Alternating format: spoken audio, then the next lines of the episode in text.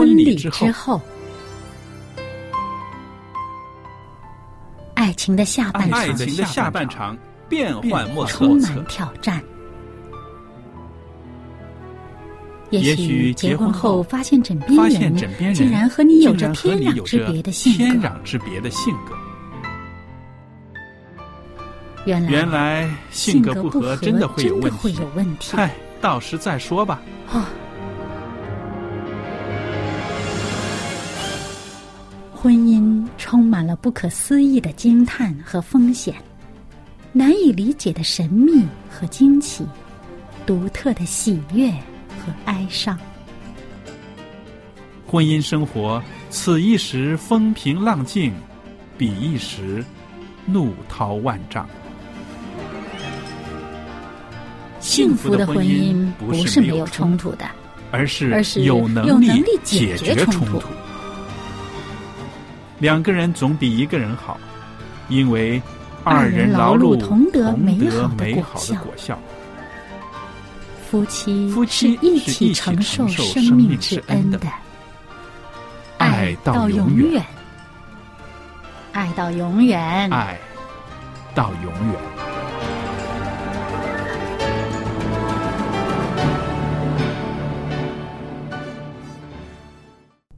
听众朋友您好，现在是由肖佳丽主持的《婚礼之后》节目，欢迎您收听我们的节目。那今天呢，在我们的播音室里面仍然有我们的来宾小燕姐妹在这里。小燕你好，欢迎你。大家好。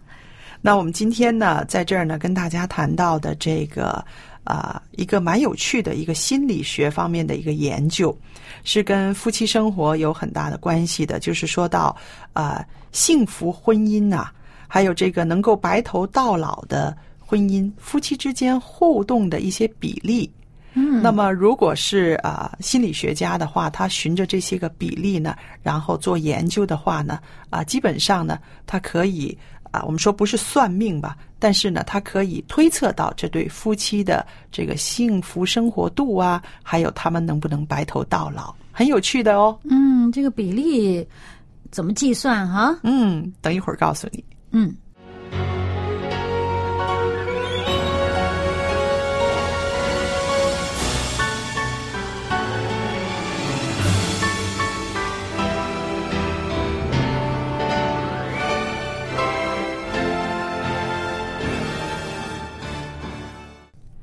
那说到这个白头到老、幸福婚姻的黄金比例，可能朋友们也会觉得啊，挺有意思的啊。嗯其实呢，就是了。其实呢，这个是一个学术研究，但是呢，呃，当年的它的结果呢，也让很多人呢觉得非常的有兴趣。嗯那我们说到的这位啊心理学家呢，他是非常有名的，他是啊也是说一个是非常著名的情绪专家，他是西雅图大学的呃心理学教授约翰高特曼。那约翰高特曼教授呢，在这个呃婚姻的呃研究方面呢，有很多的著作，甚至他的学说呢，在这个临床心理界呢，是常常被用得上的。嗯那我们只挑出他的一个研究来在这儿跟大家分享。他就是在一九九二年的时候呢，曾经对七百对夫妻，这些夫妻的随机谈话的内容进行了十五分钟的观察研究。每对夫妻十五分钟。对，有嗯七百对啊。嗯然后随后呢，由他的研究小组就做了一些个统计，还有一些个追踪。嗯然后呢，他们把这个实验的结果呢公布出来的时候呢，让很多人啊、觉得有趣之外，也恍然大悟哦，原来啊，在夫妻随机谈话的身体语言、眼神、他们的情绪、嗯他们的呃绘画内容里边呢，其实可以推算的出来，这些夫妻是不是幸福，是不是能够白头到老，嗯很有趣，是不是？嗯，对，很想知道一下详情。对他这个是这样子的，他这个研究小组呢，啊，对这些个夫妻之间的情绪呢，啊，观察之外呢，对他们的互动也打一个分数，嗯然后以正负面情绪，我们说有正面的情绪，有负面的情绪呢。嗯如果正面的情绪是五，而负面的情绪为一，这是一个基准线。嗯然后预测十年之后，哪些夫妻会离婚，哪些夫妻仍然在一起。那么就是说呢，这个基准线如果是超过了这个基准线，也就是说，呃，五比一的时候是可以这个夫妻情缘一直延续下去。但是如果是五比二、五比三，就是说正面情绪是五，而负面情绪就是二是三的时候呢，通常这段婚姻呢就已经是啊、出问题的了。嗯所以他说这个黄金比例是五比一，啊，这是一个比较好的一个状态。，对，嗯，那么当这个负面的情绪呃越来越增加的时候，嗯，呃，那么其实就表示他们之间的幸福度越来越减少是，啊。那么彼此之间感觉到这段婚姻不是那么顺心，不是那么好。那么呢，对于这个西方人来说，他们比较强调自我的感受啊。比较要求自己的这种自我价值的话呢，嗯他就比较容易选择放弃这段是婚姻。嗯那刚刚呢，我们两个人在节目以外呢，也有一些对话哈，我们也谈到了。嗯那他这七百对夫妻里面，可能是都是外国人，对不对？嗯而且还有呢，他们生活的那个环境呢是啊。西方社会，嗯。西方社会的呃个人的本位主义是比较强的，对不对？嗯。我相信我们在呃观察我们身边呢，我们会看到有很多夫妻呢，他们的呃婚姻的幸福度并不是很高的，嗯。可是呢，他们可能会为孩子，嗯。可能会为面子，嗯。可能会为很多自己自身以外的一些因素呢，会坚持，坚持下来，不离婚。嗯，对不对？但是呢，我们当然是说到，在西方社会，很多人呢就是说我不幸福我就离婚。但是中国人呢，我们有我们自己的一套我们的哲学、我们的看法，对不对？但是呢，不可否认的就是说，夫妻之间谈话的一些互动呢，其实是可以让人观察到他们的婚姻的关系、幸福度幸福度，嗯是吧？那我们想啊，为什么谈话？谈话两个人的互动对话，就让你们之间的秘密可以泄露出去的呢？还有呢，从这里我们也可以看到，夫妻之间的谈话互动原来对婚姻是那么重要的。嗯，的确是，啊、其实仔细回想的话，嗯这个结了婚的人仔细回想的话，你们谈话的这个状态哈，嗯呃，发一些什么样的问题，你用什么样的语气和态度去发这个问题？是，啊、你们谈话的时候这心情如何？是心平气和呢？嗯还是自己已经开始筑起了这个抬杠的阵势，或者是是心里已经筑起了一道这个拒绝的这个隔阂的这个墙呢？嗯啊，还有呢，就是说，呃，你彼此谈话的时候，你是不是在意对方的存在？对，啊，他正在跟你说话，你是不是在意他的存在？是，嗯，你是不是呃呃呃，真的用心在聆听对方所说的内容？嗯啊，其实这些呢，呃，大家彼此都是互相感应的，啊，他会很敏感的接收到你传递给他的有声无声的信息。嗯那么这些东西潜移默化的影响他对你的这种评价和看法。是，于是这心里的情绪慢慢的就会，呃，好像所谓这个，嗯，冰冻三尺非一日之寒吧。嗯，他有一种这种情绪的基调在里面，慢慢的铺垫，慢慢的铺垫，慢慢的积累，到一定的程度的时候，就让你会发现，哇，原来已经这么大一坨冰了。嗯，是，的确是。同时呢，我也想到，就是说，夫妻之间的互动呢，最频密的、最简单的，其实就是谈话。嗯是吧？嗯，能够啊、在这个谈话里面，是不是可以传情达意？嗯是不是可以啊、愿意借着谈话，两个人可以有一段时间的这个亲密感？嗯，其实这些都是在这个谈话的互动里面，可以我们可以找得到蛛丝马迹的。嗯另外呢，我们说谈话除了语言的呃这个互动之外，其实眼神呢，嗯。身体语言呢，嗯。他们之间两个人的距离啦，嗯呃，是不是靠近呢？或者是有没有一些个啊，嗯，发自内心的一些个表情啊、微笑啊？那其实这些呢，都逃不过心理学家的眼睛的。嗯。他们所观察的不光是说你说话的内容，嗯。有的时候说话的内容还会有一些掩饰，甚至有一些误会的呃误区，对不对？嗯嗯但是呢，啊，这个身体语言、眼神、呃，肢体的这个接触，就不能够啊掩隐藏自己的这个情绪和自己的心态了。对，其实呢，咱们就是呃，很明确的这样做一个实实验也好，比如说你啊、找一个人跟他讲讲话，嗯你自己留意一下自己的表现，嗯你很专注的看着对方，听他说话的时候。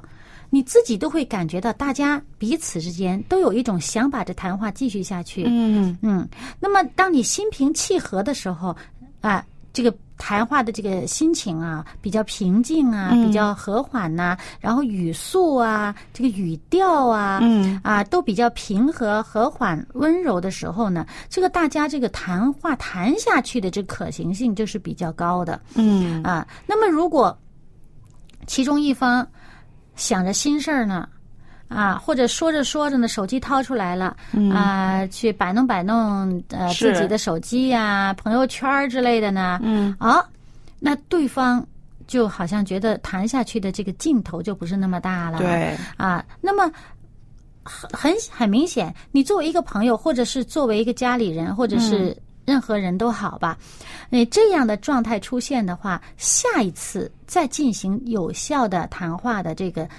呃，机会相对来讲就会减少了一些，是。啊，然后呃，这个愿意去跟你谈话的这个劲头也就少了，嗯。啊，你本来说啊约了某某某某人一起吃饭呐、大家见个面啊，聊聊天儿啊，叙叙旧啊，啊，那么下一次再约的话，你这一次的结果，这一次的状态，其实往往影响到下一次会不会进行。肯定啊肯定有那么夫。妻之间也会这样，因为你夫妻是摆脱不了了，两个人毕竟拴在一起了。那拴在一起的时候，你们之间的互动交流的这种状态，嗯，很明显的会影响到接下来的日子怎么过。是啊，嗯，而且加上这个呃外国人，他会比较的注重自我的感受。是他比较强调自己接收来的是什么东西，对啊，他往往这个异地思考不是那么呃、嗯惯常性的，他比较容易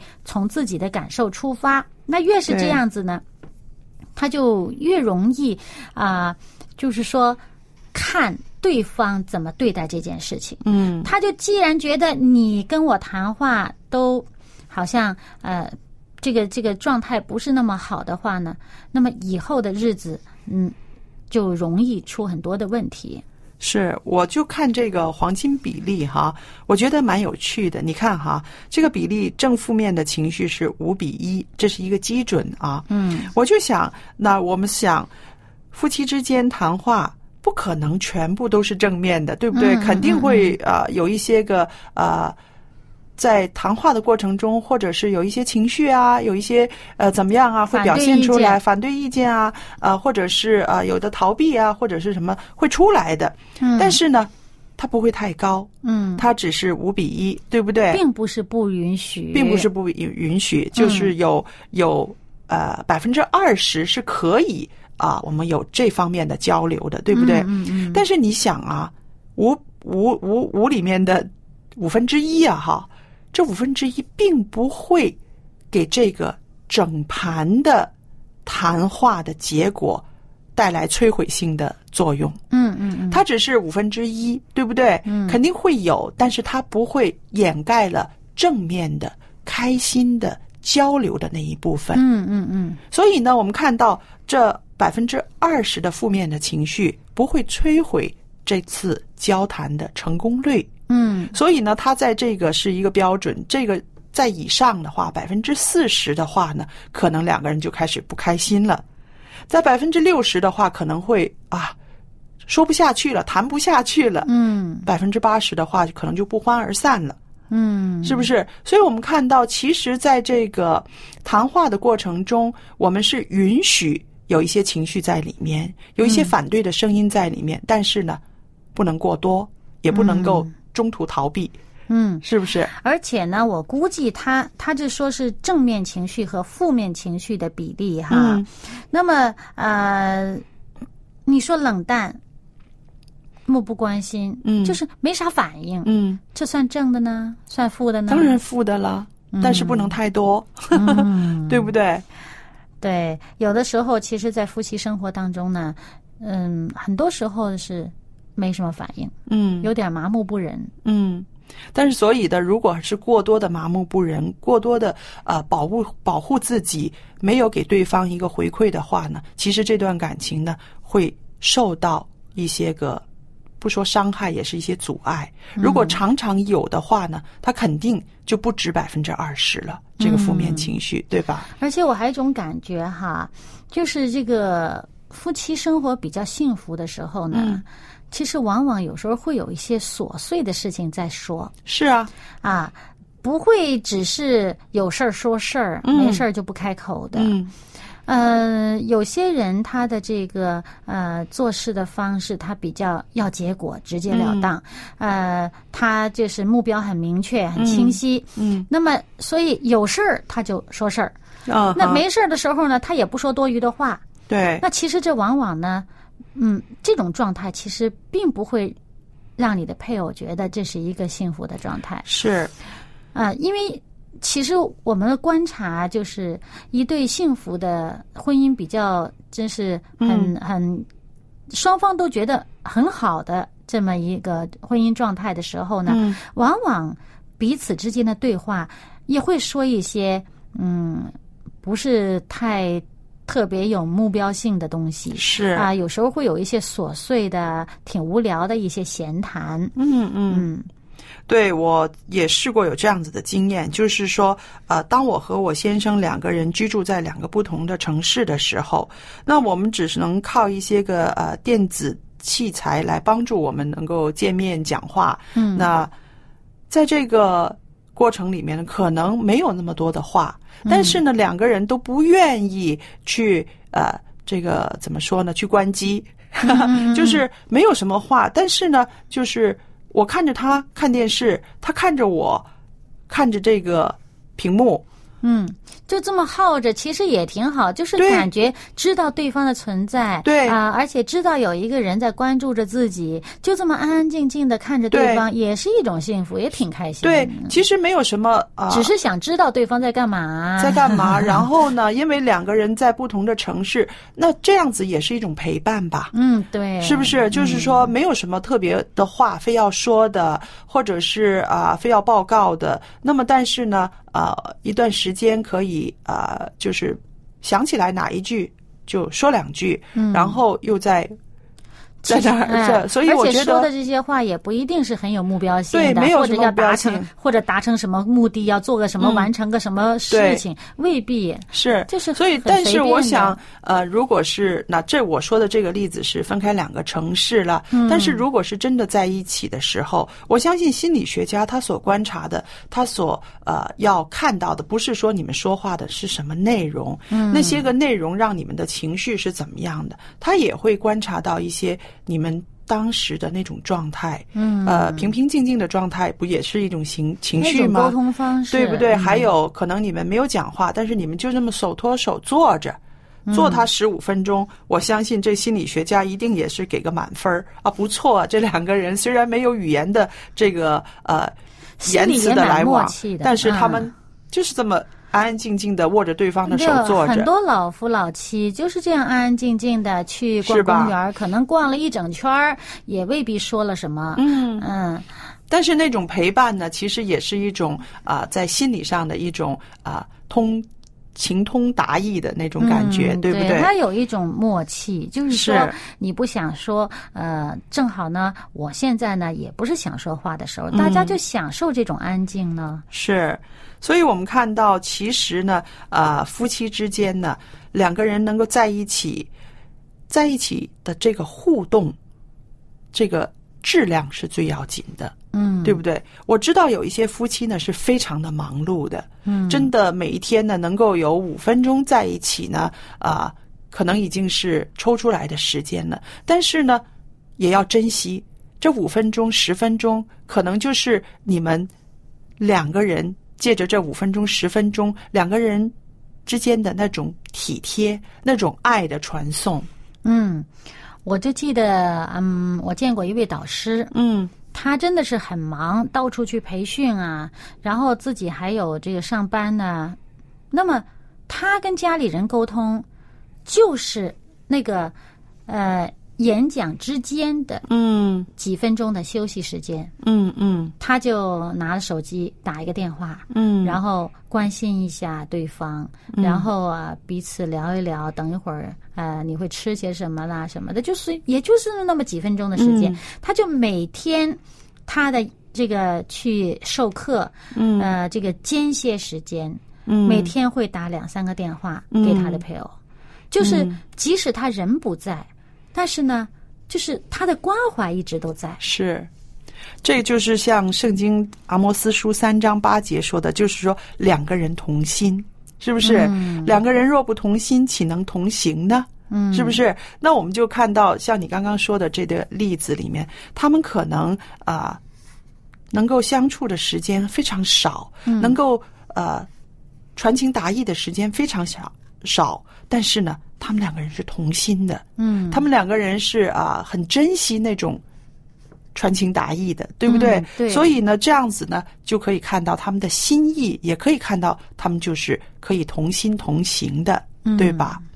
那还有呢，我也想到，就是呃，很多夫妻呢，有很多可以在一起的时间、相处的时间，但是呢，被自己的这种个人的嗜好啊，或者是啊、自己的享乐啊，就剥夺了他们一起在能够分享的时间。你觉得是不是？现代夫妻很多人沉迷这个电脑啊，有的人是沉迷于跟自己的朋友讲话，但是很少用时间跟自己的伴侣谈话。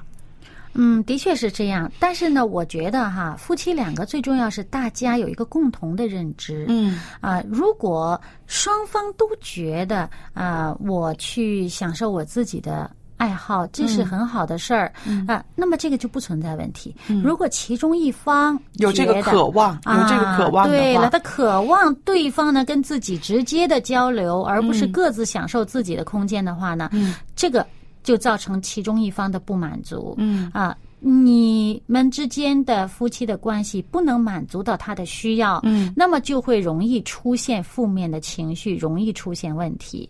那我就觉得像以前啊、这个呃，这个一家人，嗯。呃，坐在客厅里面，嗯。那这个做丈夫的爱看报纸，嗯。那么端着个报纸一直看，嗯。呃嗯，也不会去跟妻子聊天儿嗯那个这妻子呢，就在那看电视，然后打毛线。嗯然后呢，小孩子问问问题啊，就是这样关心一下。小孩子问的问题，这样随便答一答。其实他们就是在同一个客厅里面，虽然你看着他们之间之间互相没有什么交流，嗯但是各自做着自己觉得应该做的事，他们也呃相安无事，也很好。就这样几十年就过下来了，也觉得哎。对方是我的一个伴儿啊、当小孩子们长大了离开了，他们还是这样每天一个看报纸，一个、呃这个做上做做自己手上的活儿，也很享受他们彼此这样的一个时间。，我相信这种状态呢，其实是经过磨合的。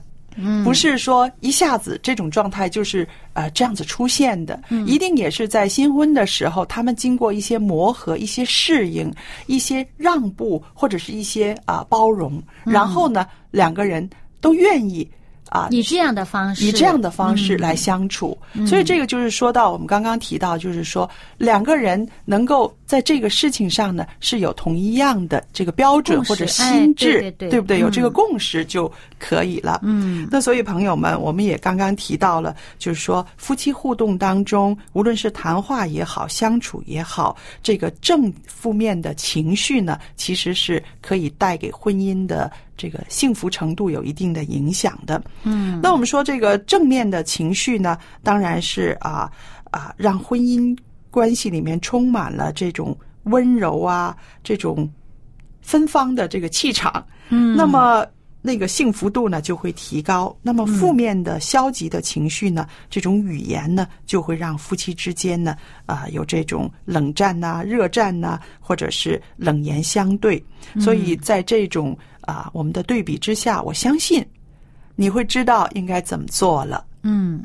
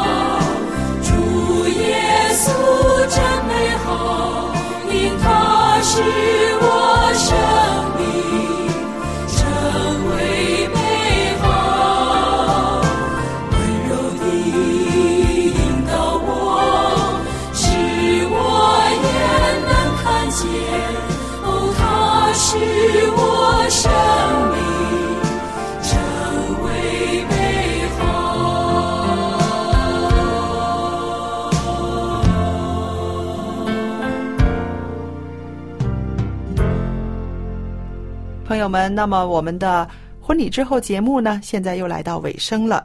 今天呢，我要把一个光碟送给大家，您可以写信向我们索取。啊，这个光碟呢是由望潮牧师所主讲的《书中自有黄金屋》，希望您喜欢，快点写信来索取。还有电子邮箱是佳丽，佳丽的汉语拼音 at v o h c v o h c 点 c n，我就可以收到了。记得写清楚自己的姓名、回邮地址和邮政编码。那么方便的话，留下一个电话号码给我们，以便我们在呃寄送邮件之前呢，先跟您联络。好了，今天的节目就播讲到这儿，谢谢您的收听，下次再见。再见。